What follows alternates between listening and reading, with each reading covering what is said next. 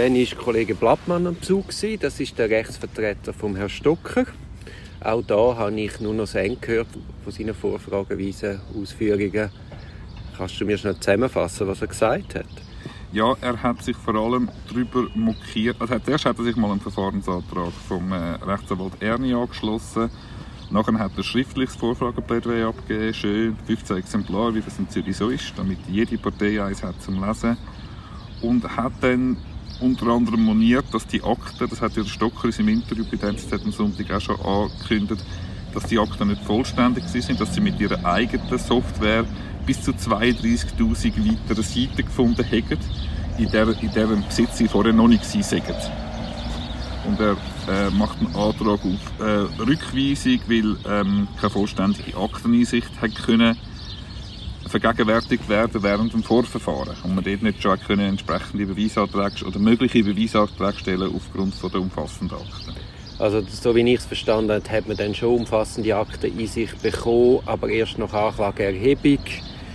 Von dem her ist sein Argument auf relativ schwachen Bein, was im Argument auch ein bisschen Gewicht genommen hat, soweit ich das verstanden habe, ist, dass er ein Gutachten eingereicht hat zu eben Fragen von Sachen, die man in den Akten noch gefunden hat. Das tut natürlich seine eigenen Argumente ein bisschen schwächen, weil wenn er ja ein Gutachten über Sachen machen muss er ja auch Akten in sich haben. Genau, der Staatsanwalt hat dann auch entsprechend äh, argumentiert, dass man ja die Aktenbestände, die man vortriagiert hat, also die Staatsanwaltschaft mit ihrer Software gesagt hat, okay, das sind die relevanten Akten, das sind die nicht relevanten Akten für uns, dass man die vollständig zurückgegeben hat und dass man eigentlich privat oder für die Eigenverteidigung immer vollständige Akten in sich hat in die eigene Akte.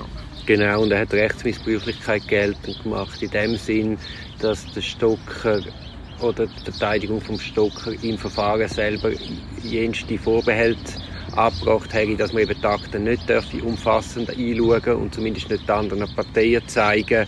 Wenn man jetzt auf dem Hintergrund sich berufen, dass nicht alle, alle Akten hatten, dann widerspreche ich das an einem früheren Standpunkt.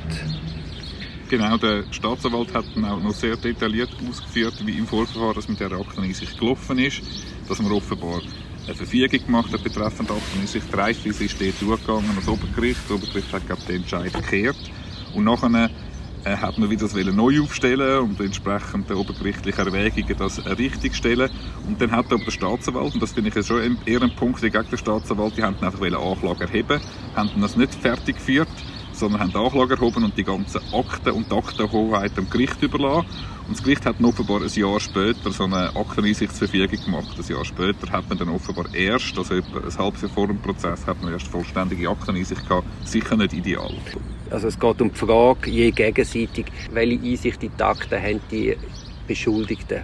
Also welche Einsicht hast du als Mitbeschuldigter in die Strafakten und in die Korrespondenz vom anderen Mitbeschuldigten? Genau, das hat aber recht die Komplexität erreicht.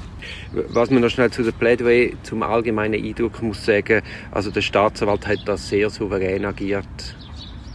Ja, hat da relativ frei äh, geantwortet. Ähm, der Vorsitzende gibt am Staatsanwalt und dem Privatkläger nach jeder Vorfrage das Replikrecht und hat jetzt auch das vom äh, Kollegen Blattmann einigermaßen souverän pariert, wobei ich auch gefunden habe, Herr Blattmann hat das hat sehr ähm, hat gut plädiert, hat schriftliche Plädoyer-Notizen abgegeben, hat das äh, hat seinen Punkt gut übergebracht, ich. Ja, man hätte vielleicht noch mehr können auf des Pudels Kern.